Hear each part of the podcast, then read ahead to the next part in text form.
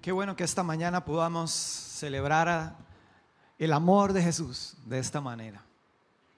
Y rápidamente esta mañana quiero compartir sobre la adoración. Hemos estado hablando de los cinco ejes en la que nuestra iglesia ahora se está moviendo y se está desarrollando.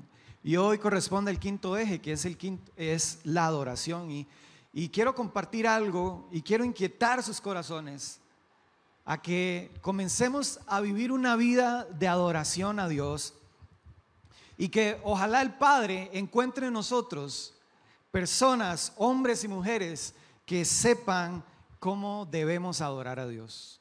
Y voy a comenzar con una historia que está en el libro de Juan, capítulo 4. Si usted trajo su Biblia, vamos a leer toda esta historia. Entonces, quiero que conmigo usted se sumerja en lo que estaba sucediendo en aquella ocasión, en la historia que nos cuenta Juan capítulo 4, versículo 4. Y dice así, vaya siguiéndolo conmigo. Jesús en el camino tenía que pasar por Samaria. Yo quiero que ojalá subraye eso. Jesús tenía que pasar por Samaria. Y entonces llegó a una aldea que se llamaba Sicar, una aldea samaritana, cerca del campo que Jacob le dio a su hijo José. Y allí había un pozo que se llamaba el pozo de... ¿Quién me puede ayudar? El pozo de... El pozo de Jacob. También quiero que subraye eso y lo recuerde. Y Jesús estaba cansado por tan larga caminada y se sentó junto al pozo cerca del mediodía. Versículo 7. Tomó después, poco después, llegó una mujer samaritana a sacar agua y Jesús le dijo, por favor, dame un poco de agua para beber. Y en el versículo 8, él, Jesús estaba solo en ese momento porque sus discípulos habían ido a una aldea a comprar algo para comer. Y la mujer se sorprendió. ¿Por qué se sorprendió? Porque los judíos rechazaban todo trato con los samaritanos. Y según historiadores dice que hasta era posible la muerte cuando se encontraban samaritanos con judíos, porque no, no tenían nada en común. Los samaritanos rechazaban todo trato de los judíos. Y entonces Jesús le dijo, entonces le dijo la mujer a Jesús, usted es judío, yo soy una mujer samaritana, ¿por qué me está pidiendo agua para beber? Y Jesús le respondió en el versículo 10, si tan solo supieras el regalo que Dios tiene para ti. Quiero hacer una pausa aquí porque quiero decirte eso esta mañana. Si tan solo supieras el, que, el regalo que Dios tiene para ti, puedes guardar eso en tu corazón. Si tan solo supieras el regalo que Dios tiene para ti. Y sigue diciendo, ¿y con quién estás hablando? Entonces tú me pedirías a mí y yo te daría agua viva. Pero Señor, usted no tiene ni una soga, usted no tiene un balde, le dijo ella, y este pozo es demasiado profundo ¿de dónde va a sacar agua viva? Además, ¿usted cree que usted es superior a nuestro antepasado Jacob, quien nos dio este pozo? ¿Cómo puede usted ofrecer agua que la mejor que la que disfrutaron él, sus hijos y sus animales? Y entonces Jesús contestó el versículo 13, cualquiera que beba de esta agua pronto volverá a tener sed, pero todos los que beban del agua que yo doy no tendrán sed jamás. Amén. Y esa agua se convierte en un manantial que brota con frescura. En medio de mucho calor, qué rico tomarse un vaso de agua fresquito, ¿verdad?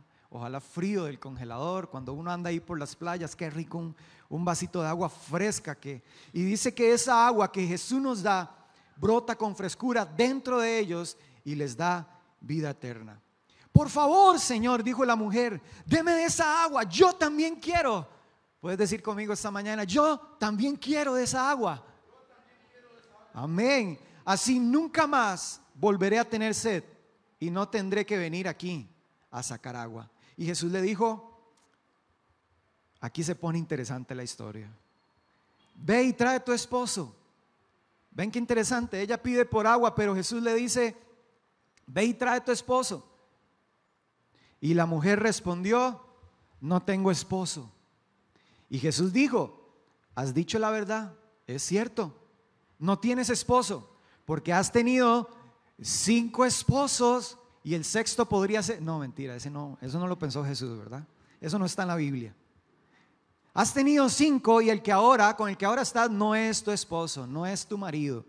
Y ni siquiera estás casada con él, con el hombre que vives. Entonces has dicho la verdad. Y el versículo 19 dijo la mujer, señor, le dijo el Señor a la mujer, seguro que usted es profeta, dijo aquella samaritana. Así que dígame, vean, vean cómo se cambia la historia. Están hablando de agua, luego este, de ciertas verdades ocultas ahí, y de pronto Jesús entra en una conversación porque esta mujer le pregunta sobre adoración. Dígame, ¿por qué ustedes los judíos insisten en que Jerusalén es el único lugar donde se debe adorar? Vean qué giro de historia. ¿Por qué es en Jerusalén donde se debe adorar? Mientras que nosotros que somos samaritanos afirmamos, creemos que es aquí, en el monte Jericín, donde adoraron nuestros antepasados. Y Jesús le contestó, Créeme, querida mujer, que se acerca el tiempo que no tendrá importancia. Si se adoran al Padre en aquel monte, si se adora al Padre aquí en Jerusalén o allá en Jerusalén, ustedes los samaritanos, y esto sí que me golpeó mucho escucharlo, leerlo, saben muy poco acerca de quién adoran. Ustedes los samaritanos saben muy poco acerca de aquel a quien adoran. Y mientras nosotros los judíos como conocemos bien a quien adoramos, porque la salvación viene por medio de los judíos. Pero se acerca el tiempo, de hecho ya llegó el tiempo cuando los verdaderos adoradores adorarán al Padre en espíritu y en verdad. Y el Padre busca personas que le adoren de esa manera, pues Dios es espíritu y todos los que lo adoran deben hacerlo en espíritu y en verdad. Quiero que cierre sus ojos y oremos, Padre. Danos esta mañana entendimiento para poder saber cómo ofrecerte adoración como la que tú deseas. Que si tú estás buscando adoradores, puedas esta mañana en comunidad vida encontrar un buen grupo de hombres y mujeres que saben cómo adorarte. Amén. Yo le he puesto este título al mensaje, ¿cómo adorar? Y Quiero empezar contándoles que hace unos días eh, yo me puse un tatuaje en este brazo. Tal vez algunos lo vieron. Porque me hicieron malas caras. algunos dijeron, qué barbaridad, ¿cómo es posible? Se puso un tatuaje, ¿verdad? Y pensaron, quién sabe qué cosas, qué barbaridad, un pastor con tatuajes porque la religiosidad salió a flote, ¿verdad? Y la Biblia dice, y usted es un pecador, ¿verdad? Probablemente en sus mentes y en sus corazones creció toda esa este, crítica, ¿verdad? y lo que no sabían era que ese tatuaje era fingido, era falso. Y algunos más bien estaban felices y me decían, hey, qué lindo se ve, debería hacérselo de verdad. Casi me convencen, casi, pero no. Y hasta mis papás vieron una foto que yo me tomé, ¿verdad? Y entonces hay un mensaje, ¿qué, hijo, ¿qué te hiciste, verdad? Ellos son pastores, ¿verdad? Y entonces, em, fue interesante, yo me metí en ese problema solo, ¿verdad? Y realmente era algo ficticio, era algo fingido, no era real. Quiero que volvamos al pasaje. Jesús necesitaba pasar por Samaria, dice la Biblia, él necesitaba. Y yo aquí me pongo a pensar por qué Jesús necesitaba pasar por Samaria, qué lo motivaba a él. Y es que acabamos de leer que los samaritanos, samaritanos sabían muy poco acerca de cómo adorar a Jesús. Y yo creo que Jesús estaba pensando en alguna forma de cómo ayudarles a ellos a que pudieran hacerlo de una forma real de una forma real, no ficticia. Y ellos deseaban adorar a Dios de una forma real porque ellos lo practicaban. Pero Jesús sabía que lo estaban haciendo mal, que estaban haciendo las cosas mal. Entonces Jesús tuvo el deseo de pasar por Samaritania para, para resolverlo. Hace unos días Andrés explicaba, ¿verdad? Que, que ir a, a, a Samaria, Jesús no iba para Samaria, iba para Judea, pero él, él en lugar de agarrar un atajo, ¿verdad? En lugar de evitar pasar por Samaria, atravesó Samaria, porque le era necesario ayudarle a estas personas a que pudieran aprender a adorarle a Él. Ahora quiero decirle algo. Hay muchas cosas que usted y yo podemos fingir. Hay muchas cosas en nuestra vida que no son reales, ¿sí o no? Se puede estar pensando muy distinto que yo, pero esa es la realidad. Yo puedo fingir un tatuaje, pero no puedo fingir quién soy. Y por eso no tengo un tatuaje, no porque no quiera, sino porque el Espíritu Santo a mí no me da la paz de hacerme algo así. Y no he encontrado tampoco algo muy bonito como para hacerme, entonces no lo he hecho. Pero eso no me define quién soy. Yo puedo fingir algo, pero no define quién soy. No sé si alguno de ustedes que son menores de 100 años, alguna vez han hecho un examen, una prueba de algo, sin haber estudiado en su adolescencia, en, eh, no sé, en la escuela tal vez. ¿Cuál es el resultado cuando usted no estudia y hace un examen? Salimos mal. ¿Por qué? Porque resulta que el conocimiento no se puede fingir. Usted puede fingir adoración, pero no puede fingir la unción. Usted puede fingir servir. Usted puede fingir cantar, pero no puedes fingir los frutos del Espíritu Santo en tu vida. Podemos fingir obediencia, pero no podemos fingir santidad. Podemos fingir integridad, pero no podemos fingir nuestros hábitos. ¿Sí tiene sentido? ¿Sí? ¿Alguien está de acuerdo con esto? Podemos fingir nuestras acciones, pero no podemos fingir nuestros pensamientos. Podemos fingir un matrimonio feliz, pero no podemos fingir en la intimidad. No podemos fingir. Podemos fingir hábitos, podemos fingir, y ese nos va a doler a muchos, podemos fingir generosidad, pero no podemos fingir con nuestros diezmos. A la iglesia, usted y yo, le podemos fingir ser adoradores, pero a Jesús no podemos fingirle. Aquella mujer llevaba una doble vida. Y cuando usted y yo llevamos una doble vida, solo sufrimos, solo nos lastimamos más, nos desgasta, nos cansa, nos lastima. Y pensemos en la frustración que probablemente llevaba aquella mujer cargando de llevar una doble vida. Pero a pesar de hacer todas las cosas mal, como muchas veces nosotros hacemos las cosas mal, hay una buena noticia. Y la buena noticia es que la gracia de Dios no nos condena, sino que no ignora las cosas, tampoco se hace amigo del pecador o, cómplice del pecador, sino que la gracia de Dios es el abrazo diciéndonos, es el abrazo del Padre diciéndonos, yo conozco todo de vos, sé que tal vez estás haciendo las cosas mal, sé que te equivocas, pero aún así yo decido amarte. La gracia es Jesús dándole un taller de cómo ser un adorador a una mujer que todo lo había hecho mal. Y quiero que volvamos al pasaje, porque yo veo algo muy lindo ahí. Jesús está provocando un encuentro con aquella mujer. La samaritana no, no tenía en su mente ir al pozo a encontrarse con Jesús. Jesús quería encontrarse con ella y provocó ese momento, no lo planeó. Entonces, había un interés de Jesús, pero también había un interés de parte de ella. Porque comenzó a hablar acerca de la adoración de un momento a otro. Y ella es como muchos de nosotros que fallamos, que pecamos, pero eso no quiere decir que no amamos a Dios, ¿cierto? ¿Alguien le ha pasado eso? Dice, Señor, yo te amo, yo quiero servirte, yo quiero guardar mi vida para, para ti, pero fallamos, cometemos errores, volvemos atrás. Pero otra vez Jesús está provocando un encuentro para que usted y yo podamos adorarlo como Él desea que nosotros le adoremos. No quiere decir que lo amemos menos, pero somos humanos. Muchos eventos de nuestra vida Dios los provoca. ¿Y saben qué es? Es Dios en esos eventos desafortunados a veces, llevándonos al pozo a que podamos beber del agua de vida y que aprendamos cómo de verdad deberíamos de adorar. Les pregunto, ¿cómo se llamaba el pozo? Jacob.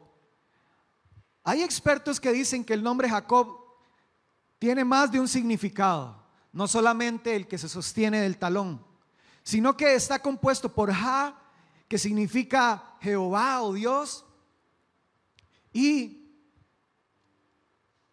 Cob, que significa el que se sostiene. Entonces, si pudiéramos traducir el nombre Jacob de otra forma, sería el que se sostiene de Dios. Y entonces, si ahora entendemos por qué esa mujer Dios provocó que fuera al pozo, era para que ella recordara el Dios del que ella se tiene que sostener y cómo debe adorarlo. Y muchos eventos de nuestra vida son provocados por Dios para que usted y yo recordemos quién es el Dios que te sostiene. Porque no te sostiene tu empresa, porque no te sostiene tu negocio, no te sostiene tu familia, tu esposa, tus hijos, te sostiene Dios. Y Él te da la bendición de que puedas disfrutar todo eso, pero tenés que tener un equilibrio en tu vida y recordar que debes regresar al pozo, al Dios que te sostiene y adorarlo. ¿Cuál es el punto con todo esto? Jesús quiere llevarte al pozo del Dios que te sostiene para que seas confrontado y aprendas cómo adorar. Muchos nos hemos desenfocado, nos hemos sostenido de cosas que no son Dios, hemos creado dependencias y nos hemos olvidado de quién nos sostiene. Y la realidad es que muchos hemos fingido adoración. La realidad es que nos desenfocamos porque no tenemos conocimiento de cómo nosotros tenemos que adorar a Dios. Y todo ser humano, desde que nace, desde que sale del vientre de su madre, ha sido diseñado para ser un adorador. A la par suya hay sentado un adorador. Usted es un adorador. No importa si usted vino hoy por primera vez. No importa si usted dice, mm, yo la verdad no me considero una persona religiosa. Yo no me considero una persona creyente usted es un adorador. Y quiero decirle que usted adora muy bien. Sabe hacerlo natural, porque la adoración es tan natural como el respirar para el ser humano. La adoración es tan natural y tan necesaria como alimentarse para el ser humano. Y quiero ponerle un ejemplo. Hay tanta adoración allá afuera y nadie les ha enseñado cómo adorar. Ayer yo vi un partido donde la gente gritaba, ¿verdad? Y daba saltos y gritaba y alababa a su equipo porque ganó el partido. Eso es adoración. O sea que usted y yo sabemos adorar. Muchos adoran a su artista favorito y van y llenan un estadio y la gente levanta las manos y corea las canciones. La gente sabe adorar. Y qué triste cuando uno llega a la iglesia y esos que saben adorar en el estadio y saben adorar allá con su cantante favorito en el templo, los ve uno así con los brazos cruzados.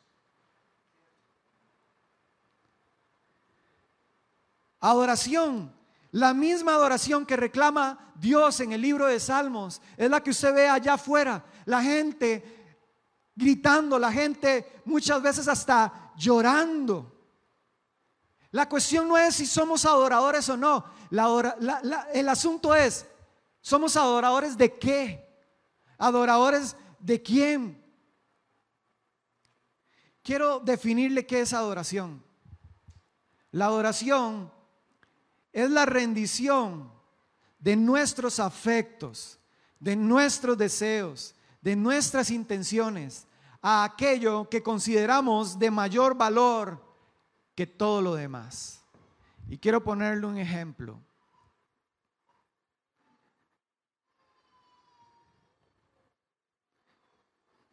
Usted imagínese que esto es un trono, que este es el trono.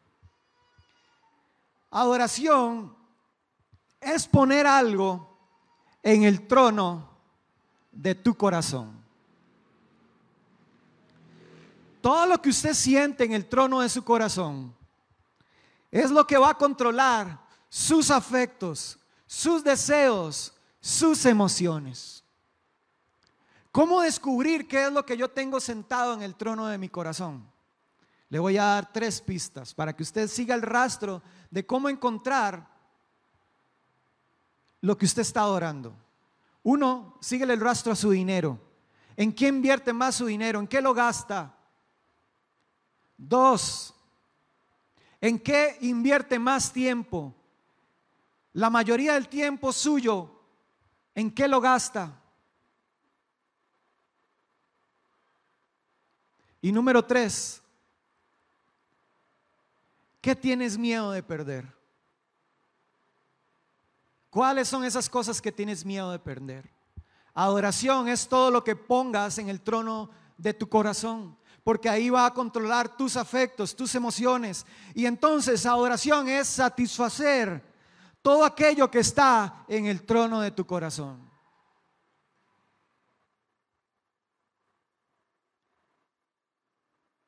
Por eso muchas veces cuando hay cosas sentadas en el trono de nuestro corazón que Dios no quiere que estén ahí, él nos tiene que llevar al pozo del Dios que nos sostiene para que aprendamos cómo debemos de adorar. Yo sé que ya se nos fue el tiempo, pero tres cosas quiero compartir con usted esta mañana. Tres consejos para poder adorar como Dios desea. Número uno, no finja más. No finja más. Jesús tuvo que pasar por esa ciudad porque deseaba confrontar a todos los religiosos que creían que tenían la forma correcta de adorar. Jesús hoy está pasando por su pozo. Jesús está pasando por el pozo. Saben, los samaritanos se hacían llamar Beneí Israel. ¿Sabe qué significa eso?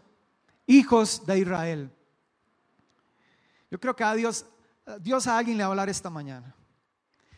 Ponga atención en esto. Se hacían llamar hijos de Israel.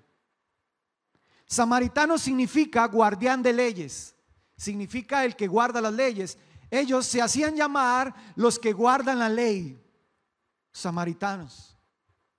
Se hacían llamar. Y Jesús les dijo, Ustedes adoran lo que no saben. Ustedes no saben cómo adorar. Se hacen llamar adoradores, pero ustedes no saben cómo adorar.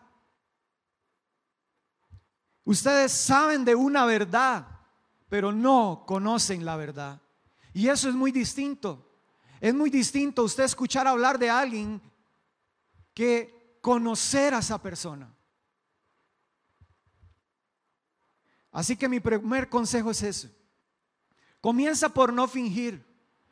Comienza por no hacerte llamar cristiano. Y comienza a tener una vida devocional. De, levántate con las mañanas y con tu familia busca a Dios. O busca un espacio durante el día. Busca la palabra de Dios. Busca un tiempo para adorar. Busca un momento para buscar al Señor. No solamente los domingos. Porque eso se convierte en religiosidad. Y todo el resto de la semana, ¿qué?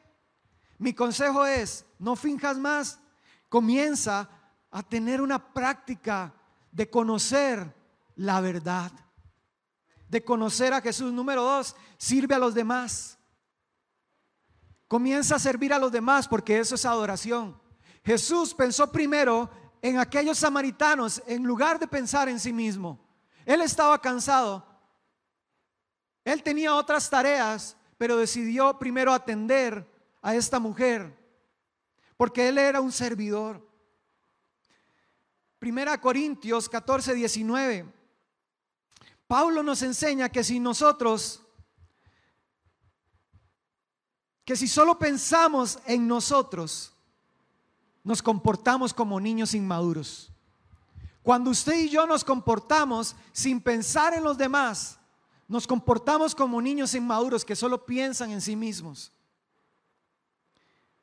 Jesús dijo, cuando los discípulos llegaron y le dijeron, maestro, pero ya comiste algo. Y Jesús les dijo, no, yo tengo mi comida. Tal vez ustedes no la saben, pero yo estoy aquí. No para servirme, sino para servir a otros. Y Jesús dijo, mi voluntad es hacer la voluntad del que me envió y terminar la obra. Cuando usted pone en su trono de, de su corazón la voluntad del Padre, entonces usted se empeña en terminar la obra. Y eso tiene que ver con servir a otros, con ayudar a otros, con levantar a otros. Mi consejo es entonces, sirve a otros, comienza a servir con gratitud, una vida de servir a los demás con alegría, porque eso es adorar a Dios. Servir a Dios, servir a los demás. Y número tres, invita a un amigo. Así de sencillo, vivir una vida de adoración, invita a un amigo. ¿Qué hizo la mujer después de que Jesús le, le habla todas sus verdades y le dice cómo, cómo es la adoración? Ella se va a contarles a todos, porque una persona que vive adoración, que tiene una revelación de la adoración, no puede guardar en su corazón una gran verdad. Y entonces corre a contarles a todos y los invita para que vengan a conocer a aquel que está en el pozo, aquel que nos sostiene, el que me sostiene a mí, el que me rescató a mí, el que me levantó. Yo necesito que vos conozcaras a este Jesús que me encontré en el pozo. Vení conmigo, vamos a la iglesia. Y cuando esta persona llega a la iglesia se va a encontrar con un montón de adoradores en espíritu y en verdad.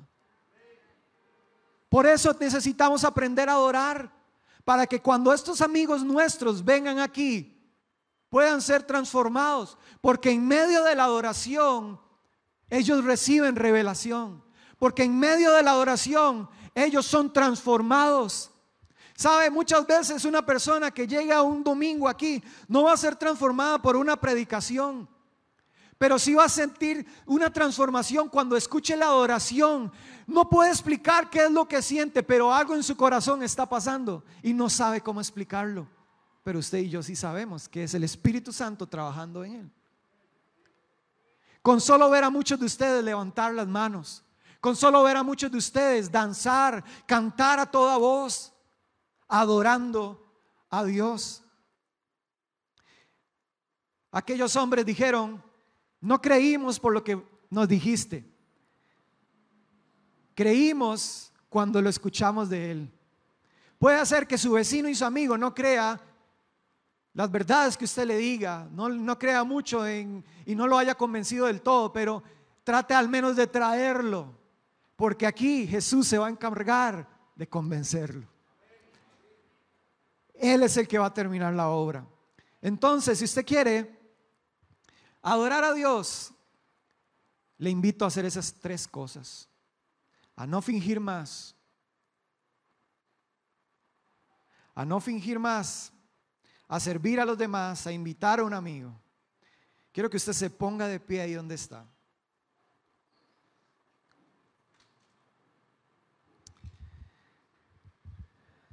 La adoración tiene que ser algo que transforme nuestra iglesia. Por eso esta mañana es necesario que usted y yo aprendamos cómo debemos de adorar. Y Jesús te trajo al pozo de Jacob para decirte, no creas más, sino comienza a hacer. Comienza a ser un adorador y mientras adoramos, mientras cantamos, usted pueda decirle, Señor, una vez que salga de aquí, yo voy a tomar decisiones en mi vida, con mi familia, yo voy a comenzar a ser un adorador. Voy a tomar la decisión de involucrarme en un ministerio, de comenzar a servir a otros. Señor, tengo tantos años de venir un domingo y sentarme en una silla. Probablemente la vida de muchos nunca va a ser transformada hasta que comiences a adorar. Y adorar es servir. Y número tres, sal de aquí tomando la decisión de no guardarte todo lo que Dios ha hecho en ese pozo. Todas las verdades. Él conoce todas nuestras verdades, todo lo íntimo, todo quienes somos nosotros. Y aún así Él decide decirnos, yo te amo, pero así no es como se adora. Necesito que entiendas que la adoración es espíritu y es en verdad. La verdad, ¿quién es? Mis palabras son verdad, dice Jesús. Y el Espíritu está en todo lugar, no los domingos en la mañana únicamente en el templo. El Espíritu está con vos cuando vas manejando el carro. El Espíritu de Dios está con usted cuando vas en el bus camino al trabajo, cuando caminas por la calle saliendo de tu casa. Cuando estás en la habitación, ahí está el Espíritu de Dios y está es deseando que puedas adorarlo a Él. Puedes cerrar tus ojos y decirle, Señor, yo vivo para adorarte. En medio de la adoración, vamos a sentir la presencia de Dios. En medio de la adoración, Jesús nos ofrece su perdón. En medio de la adoración se revelan los propósitos que Dios tiene para nuestra vida. En medio de la adoración de su pueblo se revela su poder. Vivo para adorar. Adorar no es solo cantar canciones. Adorar no es solo venir los domingos. Ayúdanos, Señor, a vivir una vida de adoración. Queremos vivir para adorarte. Yo vivo. Yo nací para adorarte. Dígaselo al Señor esta mañana. Yo nací para adorarte.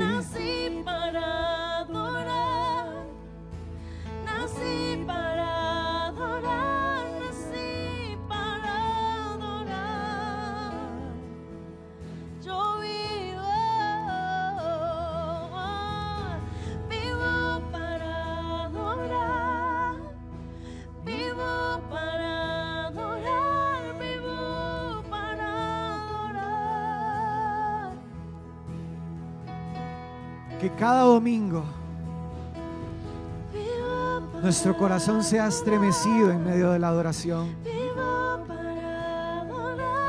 Que cada día en casa, en el camino, en la calle, nuestra adoración atraiga la presencia de Dios donde estemos. Que las personas con las que hablamos puedan ver un servidor puedan ver una persona que está para ayudarles, para escucharlos, para aconsejarlos, para dirigirlos hacia Dios, hacia las decisiones correctas. Adoradores, somos adoradores, somos adoradores. Comunidad Vida es una iglesia adoradora. Comunidad Vida es una iglesia que sabe adorar a Dios. Cada uno de ustedes es un adorador. Dígaselo a Dios, yo nací para adorarte. Yo soy tu adorador. Yo vivo.